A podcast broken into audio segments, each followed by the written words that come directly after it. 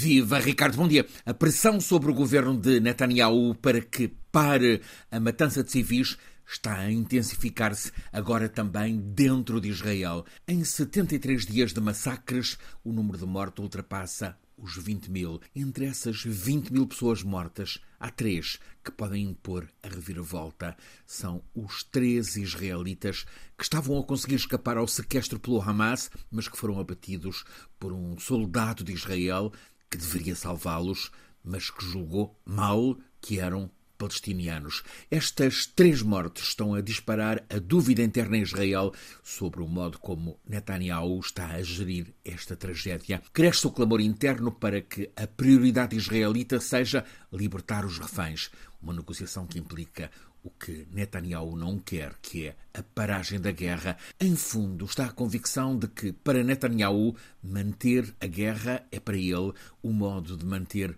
a sobrevivência política na chefia do governo.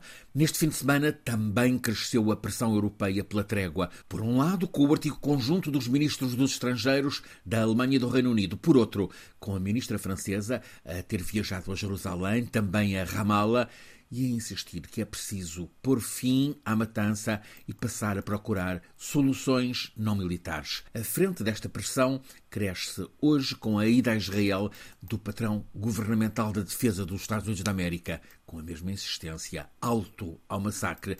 E isto quando a guerra de Gaza tem uma outra frente com pesadas consequências económicas para o Ocidente. É no Mar Vermelho, onde a liberdade de circulação de comércio naval entre Oriente e Ocidente, e vice-versa, está a ficar bloqueada no estratégico estreito de Bab el-Mandeb. Isto pela ação dos contínuos ataques de milícias UTIs aos grandes navios de carga que usam aquela rota para chegar ao Mediterrâneo e aos portos europeus. Os Houthis são uma etnia iemenita com combatentes alimentados pela teocracia do Irão. Estão a usar aquele crucial estreito de Bab el-Mandeb como palco para a guerra. Bab el-Mandeb é o estreito de mar com uns 28 quilómetros de vão que separa o extremo oriental de África do extremo ocidental da Península Arábica, neste caso o Iémen. Ora, perante a sucessão de navios atacados pelos Houthis nestes últimos dias naquele estreito, os grandes operadores navais estão a suspender a navegação naquele canal. Significa o bloqueio de uns 4 milhões de barris de petróleo a cada dia.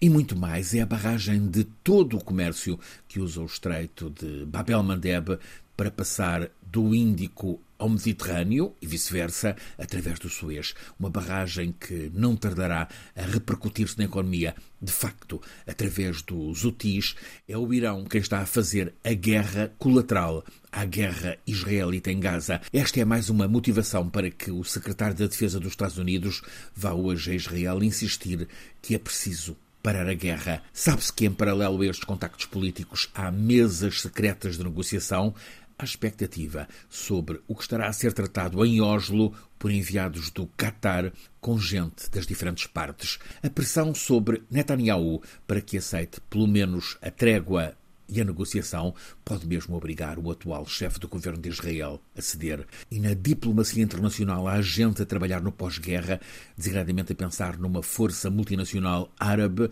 a apoiar uma renovada autoridade palestiniana na gestão do renascimento da faixa de Gaza como um lugar onde é outra vez possível haver vida.